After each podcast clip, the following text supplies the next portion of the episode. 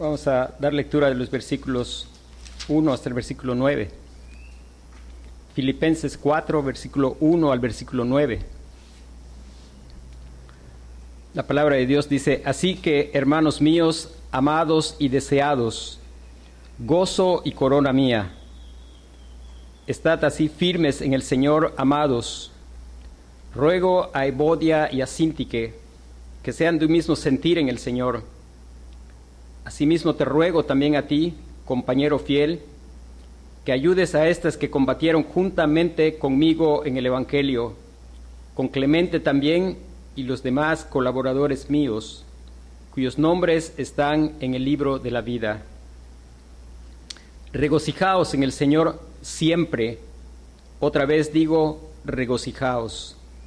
Vuestra gentileza sea conocida de todos los hombres. El Señor está cerca. Por nada estéis afanosos, sino sean conocidas vuestras peticiones delante de Dios en toda oración y ruego con acción de gracias. Y la paz de Dios, que sobrepasa todo entendimiento, guardará vuestros corazones y vuestros pensamientos en Cristo Jesús. Por lo demás, hermanos, todo lo que es verdadero, todo lo honesto, todo lo justo, todo lo puro, todo lo amable, todo lo que es de buen nombre, si hay virtud alguna, si algo digno de alabanza, en esto pensad.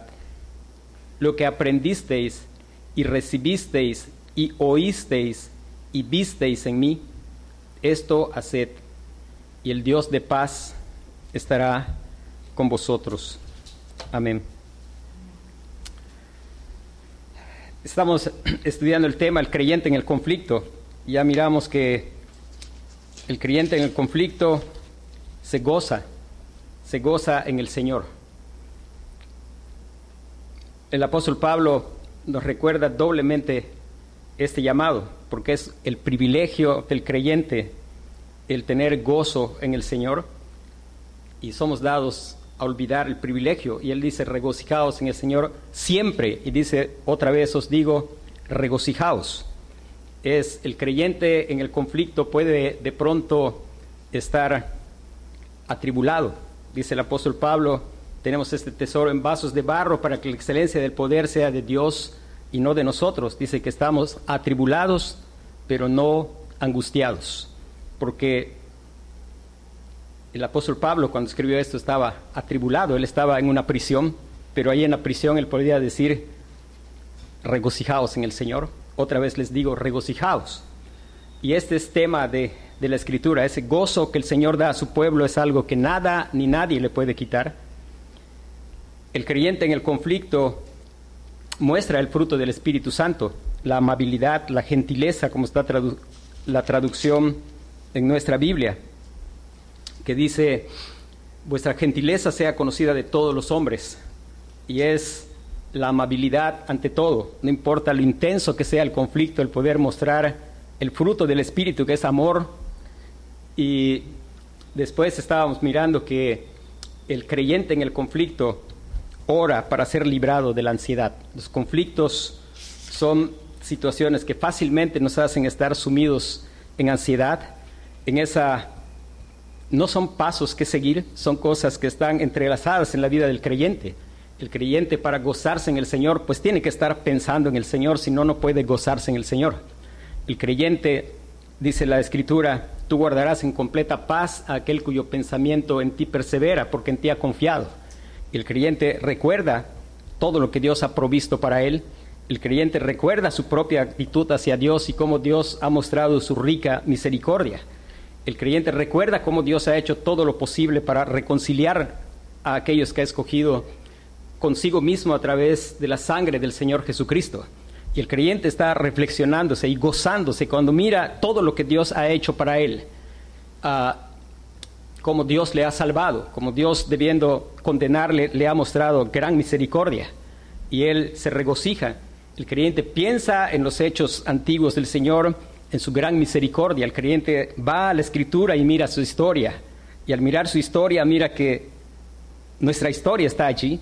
Esa historia del pueblo de Israel es nuestra historia. Nosotros no somos mejores que el pueblo de Israel. Y poder ver nuestra constante incredulidad, nuestra constante rebelión, nuestra constante ingratitud, pero poder mirar la persistente misericordia del Señor. Y eso hace que nuestro corazón se goce. Y de pronto nos quiere atrapar la ansiedad y el creyente viene y ora por todo, por todo aquello que puede atraparlo en ansiedad.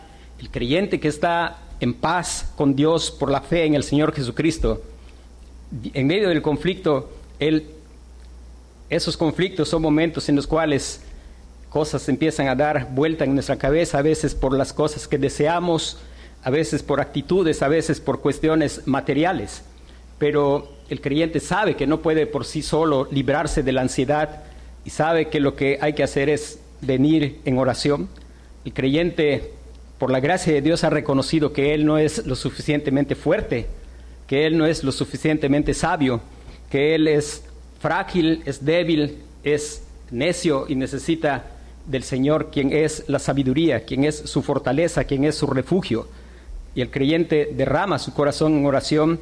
Las mejores oraciones son aquellas que tienen como modelo la escritura, el mirar lo que los hombres de Dios pedían al Señor. Y bueno, es necesario pensar en Dios para poder orar y reflexionar, y todo eso está entrelazado. El creyente ora, ora por todo. Ahora, la cuarta cosa que vemos ahí que el apóstol Pablo dice que el creyente debe hacer cuando está en el conflicto es, está en el versículo 8, donde dice, por lo demás, hermanos, todo lo que es verdadero, todo lo honesto, todo lo justo, todo lo puro, todo lo amable, todo lo que es de buen nombre, si hay virtud alguna, si algo digno de alabanza, en esto pensad. Generalmente, recuerde que nosotros tenemos una tendencia muy natural. Hay varios pasajes en la escritura que nos recuerdan eso. Por ejemplo, dice, pues viene, el primero que viene y expone su causa, pues normalmente viene y siempre se va a pintar, pues demasiado bien y va a tender a pintar al otro demasiado mal. Porque nosotros tendemos, la tendencia natural de nuestro corazón es a siempre mirar mayores los pecados de otros que nuestros pecados. Esa es una tendencia natural. Siempre solemos fijarnos en lo que ellos nos han hecho y solemos ser ciegos a nuestra propia ceguera. La razón por la cual el Señor Jesús dijo, saca primero la viga de tu ojo para que ayudes a tu hermano a sacar la paja de su ojo. ¿Por qué lo dijo el Señor Jesús? Porque Él conoce nuestros corazones y Él sabe que nosotros traemos siempre la idea de que es mi hermano el que trae la viga y yo traigo una pequeña paja en el ojo. Pero el Señor Jesús nos está recordando. Y hermanos, una de las cosas es que el creyente, el creyente por concentrarse en el Señor, el creyente por poseer el Espíritu Santo, porque ha sido sellado con el Espíritu Santo cuando ha creído, el creyente por ser movido por el Espíritu Santo que le muestra su incapacidad, viene en oración y eso lo libra de la ansiedad. Y cuando estamos ansiosos, cuando estamos ansiosos, nosotros solemos no ver bien, incluso en detalles. Ah, ayer tuve un momento así de, de ansiedad, con muchas cosas en mi cabeza. Y pues algo tan sencillo como ver bien para mandar los órdenes de culto. Y los mandé a, otro hermano. Y cuando me di cuenta, según yo lo corregí y se los volví a mandar al mismo hermano y después los borré y los borré al hermano a quien se le debía mandar. Y bueno, hasta en cosas tan sencillas somos rebasados cuando la ansiedad ah, pues llena nuestro corazón. Pero somos rebasados por la ansiedad, pero qué bendición es que nosotros, por la gracia de Dios, podemos detenernos y pensar en el Señor, podemos venir a Él en oración y reflexionar en sus grandes obras. Podemos experimentar el fruto del Espíritu Santo y nos libra de esa ansiedad y podemos pensar y ver mejor las cosas. Y nosotros recordamos, el Espíritu Santo nos hace recordar que traemos una naturaleza que es engañosa y perversa una naturaleza que, suele, algo que no debemos olvidar, hermanos, es que nosotros generalmente no actuamos ante los hechos, sino a la interpretación que damos a los hechos. Nosotros somos intérpretes y debemos recordar que nosotros no tenemos todos los elementos para hacer siempre interpretaciones precisas. Y algo importante es, cuando estamos en ansiedad, cuando dejamos de depender del Señor, vamos a interpretar normalmente mal y normalmente vamos a ser controlados por nuestros deseos. ¿Y qué es lo que va a suceder? Lo que va a suceder es que vamos a empezar a pensar, no en lo que el apóstol Pablo dice, sino vamos a empezar a dejar de pensar en Dios y vamos a empezar a pensar en todo lo malo que me han hecho y empezar a pensar en cosas malas en la persona que se nos opone con la persona que tenemos un conflicto. Y la gracia de Dios nos ayuda el creyente está en constante renovación. El creyente, por la gracia de Dios, está aprendiendo a pensar como debe ser de sí mismo. Y él puede pensar que somos copecadores, necesitados de la misma gracia. El creyente puede recordar que el primer pecador, pues no es el oponente, sino yo soy el primer pecador. Es la gracia de Dios que me hace concentrarme. Hermano, si usted busca pecados en los que están a su alrededor, no dude que los va a encontrar. O sea, definitivamente si usted está buscando pecados en mí, pues tenga por seguro que eso no es muy difícil. Eso es bien fácil porque aunque redimido, sigue siendo pecador. Y el apóstol Pablo nos está llamando aquí a poder clamar al Señor para que nos haga ver correctamente, sea que nuestro oponente sea creyente o no. Si es creyente, con mucha más razón hay algo que es seguro, hay evidencias de la gracia de Dios. Y una de las cosas que debe acompañar nuestra oración para que podamos hacer lo que dice Pablo acá es para que pensemos en todo lo verdadero, en todo lo honesto, en todo lo justo, en todo lo puro, en todo lo amable, en todo lo que es de buen nombre, si hay virtud alguna, sea algo digno de alabanza, en esto pensad, lo que nosotros tenemos que hacer es clamar a Dios para que nos recuerde, nos recuerde que la gracia de Dios está obrando en nuestros hermanos, que ni yo ni mis hermanos no somos lo que debiéramos de ser, pero por la gracia de Dios ya no somos lo que éramos. No somos edificios terminados, el creyente es un edificio en construcción. Si usted revisa un edificio en construcción, seguramente va a encontrar algunas perfilaciones todavía no bien hechas, quizá algunos detalles en la pintura. Hermano, clamar al Señor, el, el apóstol Pablo nos muestra esto. Si usted lee las cartas del apóstol Pablo, siempre empieza y da gracias a Dios por los hermanos y va diciendo cosas por las cuales dar gracias a Dios. Primera de Corintios es una carta especialmente fuerte, donde era una iglesia que había demasiados problemas. Y uno pensaría que Pablo tal vez no diría gracias a Dios por algo. Sin embargo, antes de exhortarles, antes de amonestarles, el apóstol Pablo empieza también dando gracias a Dios porque eran creyentes y hay evidencias de la gracia de Dios en su vida. Y si la persona con que tenemos un conflicto no es creyente, aún no siendo creyente, podemos ver la gracia común de Dios.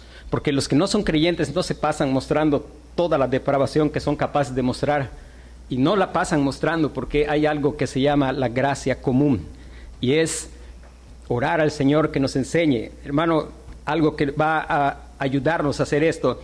Esto que dice acá no lo puede hacer alguien que no es creyente. Porque si aún el creyente tiende a pensar más alto de sí mismo, por supuesto que el, creyente, el que no es creyente piensa demasiado bien de sí mismo.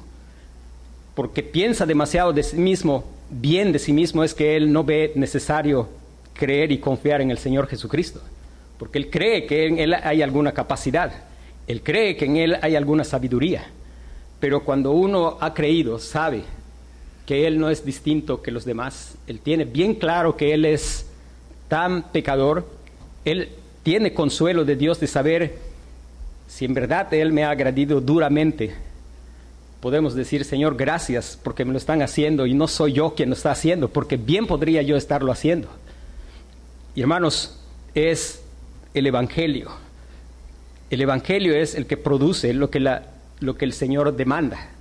Esto que Pablo está diciendo es porque en los primeros capítulos ya habló el Evangelio y lo que son en Cristo. Y por eso Él está llamando a esto, pero esto es imposible sin el Evangelio, sin la claridad que nos puede dar el Evangelio. Algunas cosas que nosotros debemos evitar, las frases siempre y nunca.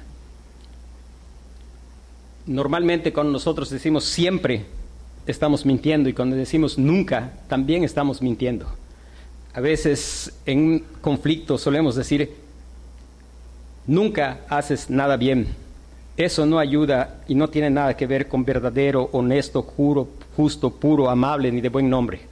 No hay persona en esta tierra que podamos decir que nunca hace nada bien. No estoy viendo objetivamente. Estoy centrado en su pecado. Siempre estás buscando hacerme enojar. Y no es verdad. Nunca y siempre son cosas que debemos erradicar. Siempre va a haber algo que las otras personas hagan bien, ya sea por la gracia especial de Dios porque están en Cristo o por la gracia común. Y tú nunca vas a cambiar. Eso es tremendo que un creyente diga eso, porque es una negación del Evangelio. El Evangelio es poder de Dios para salvación y para transformar vidas. Y no importa cuán terco sea nuestro oponente o cuán terco sea nuestro hijo o hija, que Dios nos guarde de decir cosas tan tristes como nunca vas a cambiar. Eso no es ni verdadero, ni es puro, ni es justo, ni es amable. No sabemos, no sabemos si alguna vez va a cambiar, pero algo sabemos, que si Dios lo ha elegido para salvación, lo puede transformar rotundamente. A los más, el apóstol Pablo podríamos considerarlo como un terrorista matando a, cristianos, un enemigo empedernido del Evangelio y de la iglesia. Y el Señor lo hizo una nueva criatura. Quizá en la mente de algunos había la idea ese nunca va a cambiar, porque cuando, cuando el Señor habló de él para que le recibieran, aquella persona con la cual tenía que ir dijo, Señor, ese nos anda matando. Y el Señor dijo, ve porque instrumento escogido me es. y Dios fue deshaciendo esas ideas. No importa que otra de las cosas importantes que recordar, hermanos, que Dios nos ayude a pensar de la gente más allá de sus pecados. La gente no es sus pecados con pies. Evitemos cosas como decir, eres un flojo. No, no es un flojo. Él es más que su flojera o decir cosas como eres un mentiroso. Ah, probablemente es una persona controlada por la mentira. Probablemente es una persona bajo el dominio de la flojera, pero es más que un pecado con pies. Y nosotros a veces solemos decir frases, sobre todo cuando estamos en conflicto, que describen a las personas. El mundo dice cosas como es un alcohólico, es un homosexual, no es una persona que practica un estilo de vida, pero no es que Dios nos ayude, porque no están nuestras palabras expresan nuestros pensamientos. Y cuando nosotros hablamos de esa manera, no estamos hablando lo que es verdadero, ni lo que es honesto, ni lo que es puro, ni lo que es amable, ni lo que es de buen nombre, ni en algo que haya virtud, ni en algo digno de alabanza. Y nosotros vamos a terminar hablando lo que estamos pensando. Por la gracia de Dios, el creyente puede responder de manera distinta porque su mente se está renovando. Quiera Dios que todos los que estamos aquí estamos siendo renovados en nuestra mente. Y eso nos va a guardar de centrarnos en las características negativas de aquellas personas que se nos oponen. Y hermano, constantemente va a haber gente que se nos oponga. A veces nuestros hijos se nos oponen. De pronto el vecino se nos opone. Y por cualquier lugar uno se va a encontrar constantemente gente que se nos opone. Eso va a guardarnos de no centrarnos y exagerar sus faltas. Eso nos va a hacer no pasar por alto sus virtudes.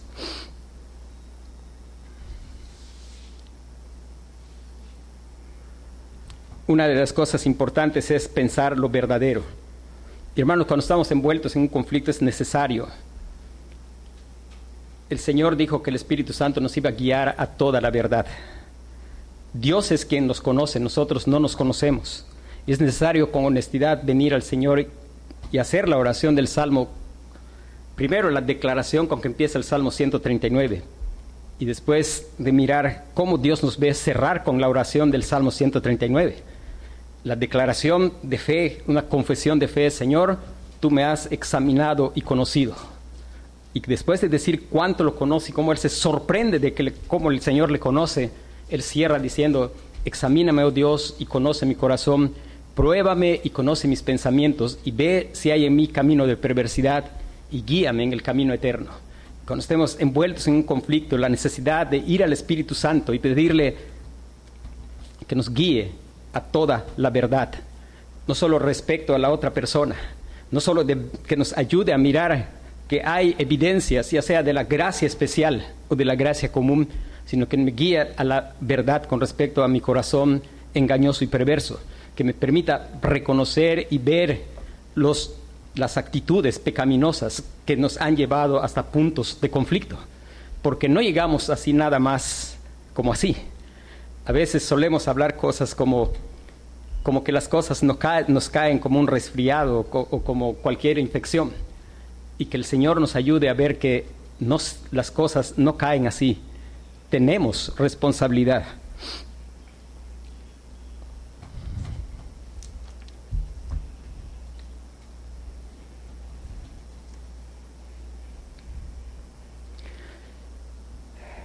Nuestro corazón va a luchar para que nosotros tengamos una visión distorsionada.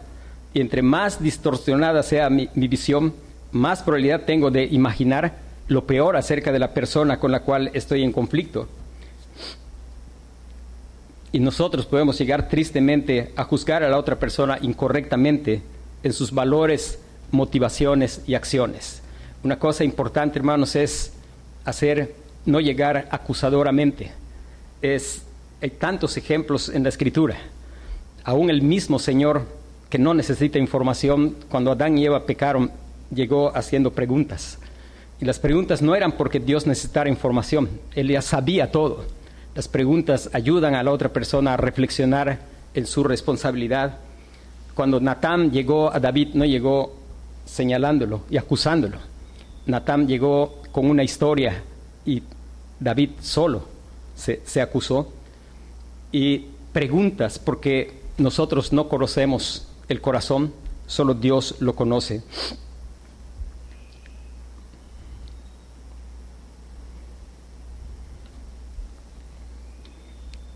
Y hermanos, orar, orar por nosotros mismos para que Dios en verdad produzca en nuestro corazón esa actitud de recordar que debemos estimar a los demás como superiores, de recordar que no tengo que tener un más alto concepto de mí que el que debo de tener, recordar que no necesito mostrarme mejor de lo que me estoy mostrando. Porque una de las cosas importantes, hermanos, nosotros por naturaleza solemos querer la aprobación de las personas. Pero una gran noticia para los que estamos en Cristo, hermano, no necesitamos mendigar la aprobación de nadie, porque Cristo con su sangre ha ganado para nosotros la aprobación de Dios el Padre. Entonces, no necesitamos de ninguna manera mendigar la aprobación de ningún ser humano.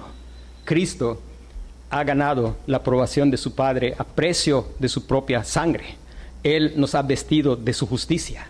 Y eso quiere decir que podemos venir sin temor y reconocer y decir, yo soy un pecador, yo hice así, así y así, mi corazón se desvió de esta manera.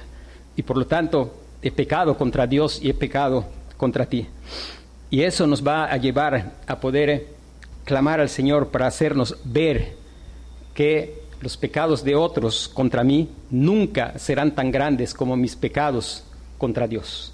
Eso es bien importante que nosotros podamos recordar, no importa cuán grande sea la ofensa, jamás los pecados de otro contra mí serán más grandes que mis pecados contra Dios. Al punto de que no olvidemos algo, hermano, nosotros tenemos un gran Salvador y una gran salvación porque somos grandes pecadores. Eso es bien importante que nosotros podamos recordar y el Evangelio marca la manera en que enfrentamos los conflictos. Porque si yo no estoy convencido de que tengo un gran Salvador y una gran salvación, porque soy un gran pecador, pues entonces muy difícilmente yo voy a responder de la misma manera en un conflicto. Ahora, el apóstol Pablo tampoco está diciendo que solo nos fijemos en las cosas buenas porque seguramente hay incorrectas, pero el Señor enseña a sus hijos a mantener un equilibrio. Una de las cosas importantes, porque el apóstol Pablo sabe que hay cosas en las cuales nosotros tenemos que actuar piadosamente, pero sacando primero lo malo que está en mí con la ayuda del Señor. Por eso en Gálatas capítulo 6 el apóstol Pablo dice,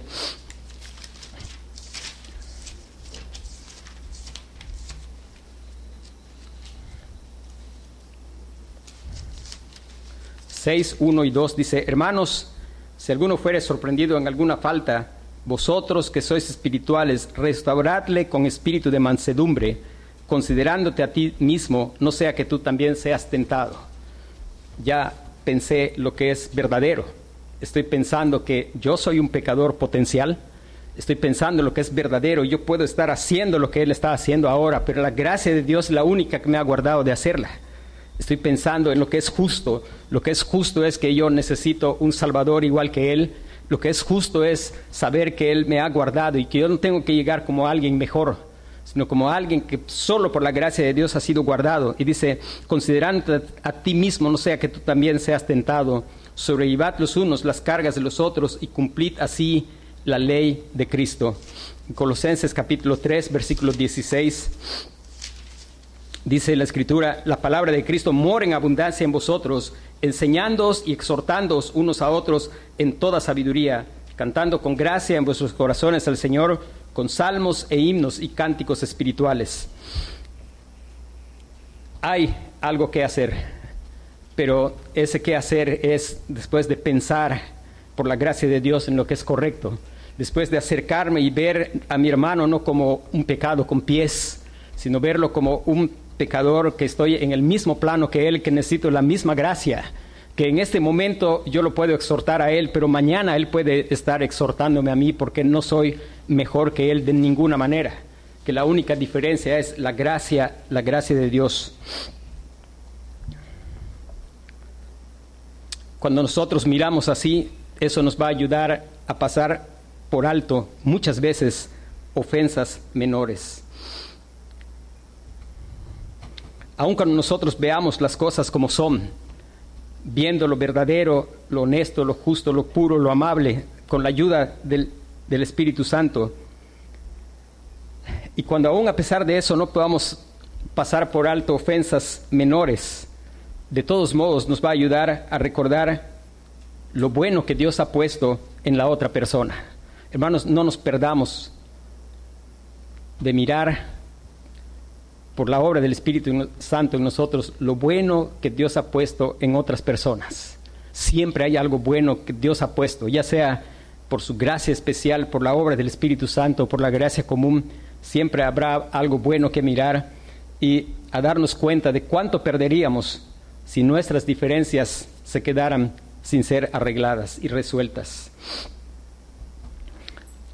Concentrarnos en ello nos va a llevar a hacer algo estar pensando correctamente y viendo correctamente nos va a llevar a procurar siempre lo que dijo el Señor Jesús, que nosotros hagamos con las otras personas lo que nosotros queremos que se haga con nosotros.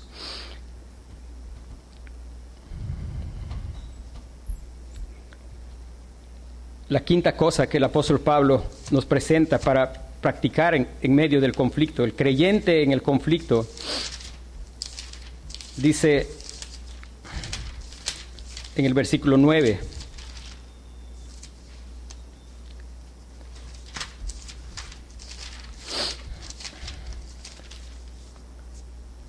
Lo que aprendisteis y recibisteis y oísteis y visteis en mí, esto haced, y el Dios de paz estará con vosotros.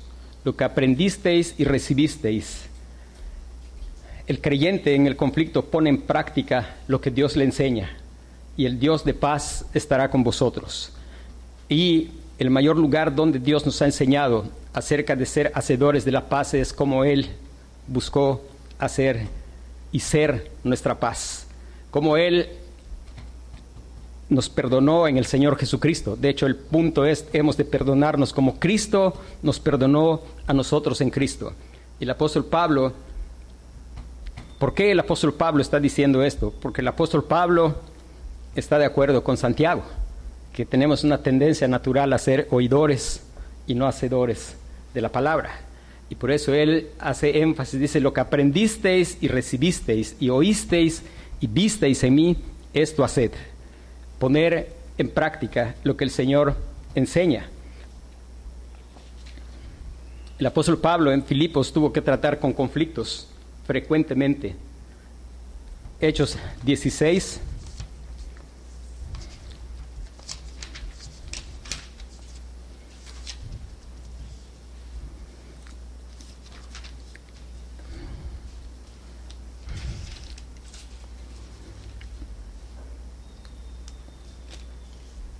Hechos 16, 16 al 40, no lo vamos a leer todo, pero léalo usted en casa y va a ver cómo el apóstol Pablo estaba enfrentando conflictos y él estaba modeló ante la iglesia, no solo enseñó cómo manejar los conflictos, sino él mostró a los creyentes cómo enfrentar un conflicto. Ellos habían visto la obra de Dios en el apóstol Pablo. Ellos habían visto cómo el fruto del Espíritu Santo se hacía presente en medio de situaciones de conflicto fuerte, situaciones muy fuertes de conflicto. Él les había enseñado y demostrado cómo enfrentar un conflicto.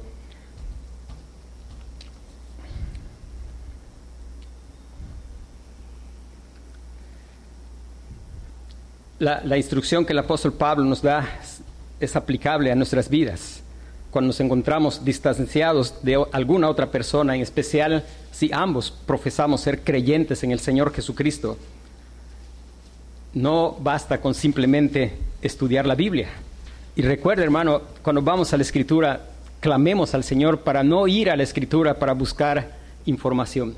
Que Dios nos guarde de ir a la Escritura para buscar información. Que el Espíritu Santo nos recuerde, este no es un manual, este es un lugar donde ver la gloria de Dios en el Señor Jesucristo. Este es un lugar donde ver nuestra historia. Este es un lugar donde ver al Señor Jesucristo, que es Dios hecho hombre. Este es un lugar donde dejar nuestros ojos fijos y el clamor de nuestro corazón que Cristo nos sea revelado. Que Dios nos guarde de ir a la Escritura simplemente buscar, buscando información o estar en un conflicto y buscar versículos para atacar al oponente. Eso es lamentable y triste.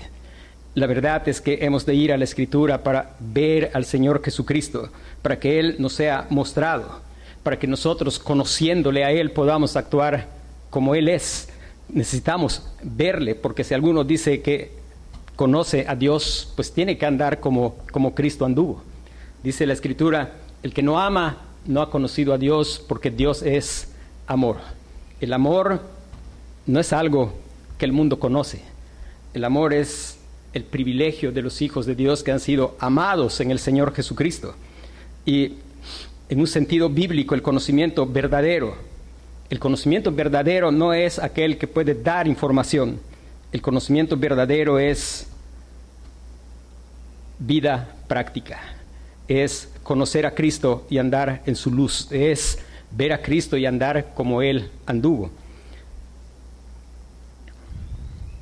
Cuando nosotros por la gracia de Dios podemos practicar lo que el Señor nos enseña y vamos caminando, siguiendo al gran pastor de las ovejas, nos vamos a sorprender de cuántas veces vamos a pasar por alto ofensas menores y vamos a experimentar la maravillosa promesa, el Dios de paz estará con vosotros. El Dios de paz estará con vosotros. Con su pueblo Él nunca deja de estar su pueblo de pronto entra en ansiedad y está en conflicto.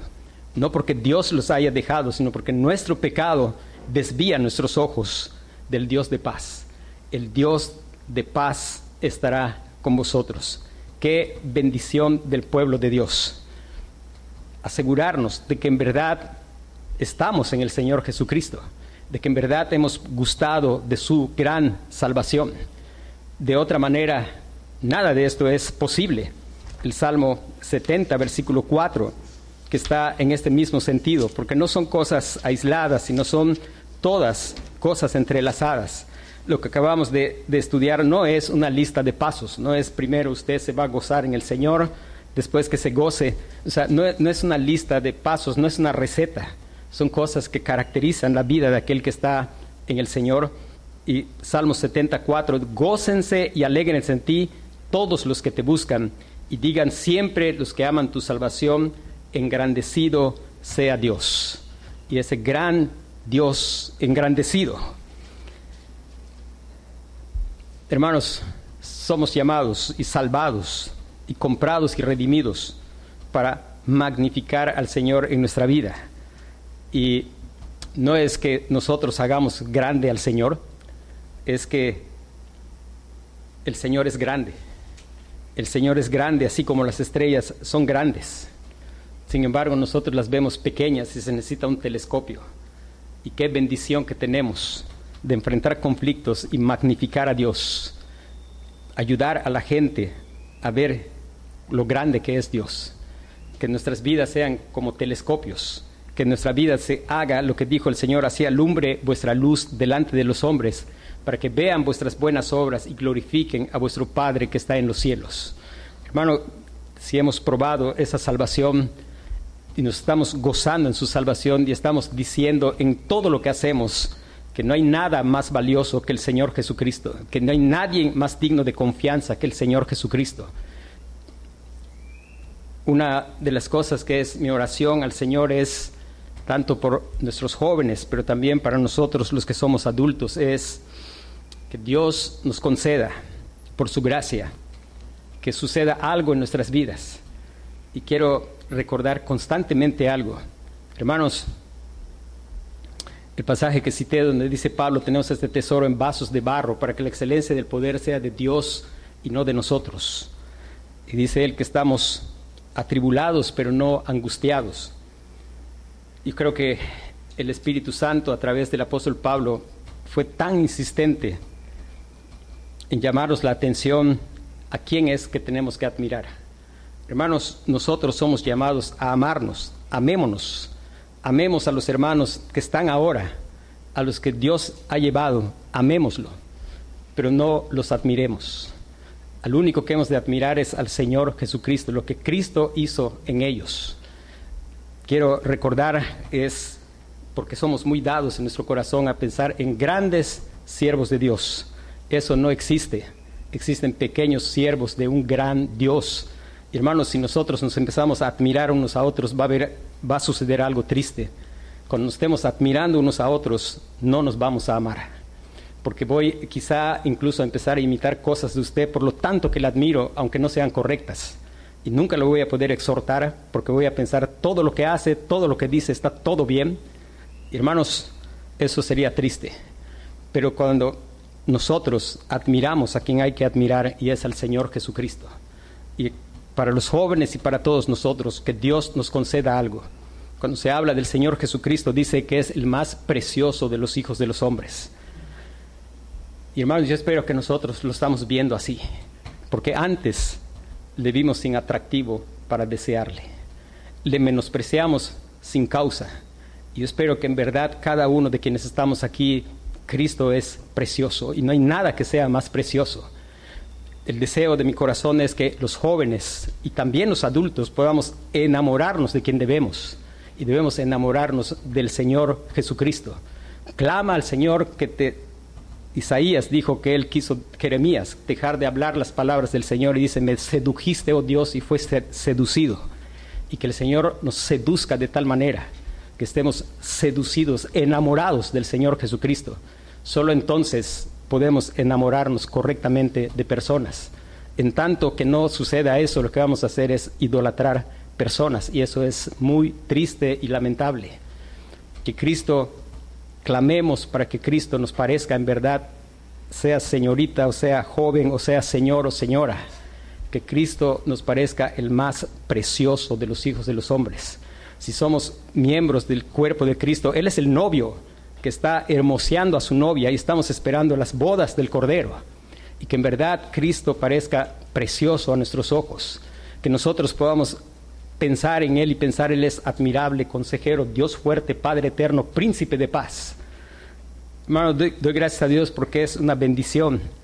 Por ejemplo, leer predicaciones de Spurgeon y Dios bendice a uno con eso. Pero uno las analiza admirando a Dios en lo que Él hizo y uno puede ver al final él fue un siervo y lo que él escribió puede ser mejorado. No es lo mejor puede ser mejorado, como la predicación de cualquier persona puede ser mejorada. Nadie que es siervo de Dios predica predicaciones a 100% sin ningún error. A todos los siervos de Dios corremos el peligro de cometer error.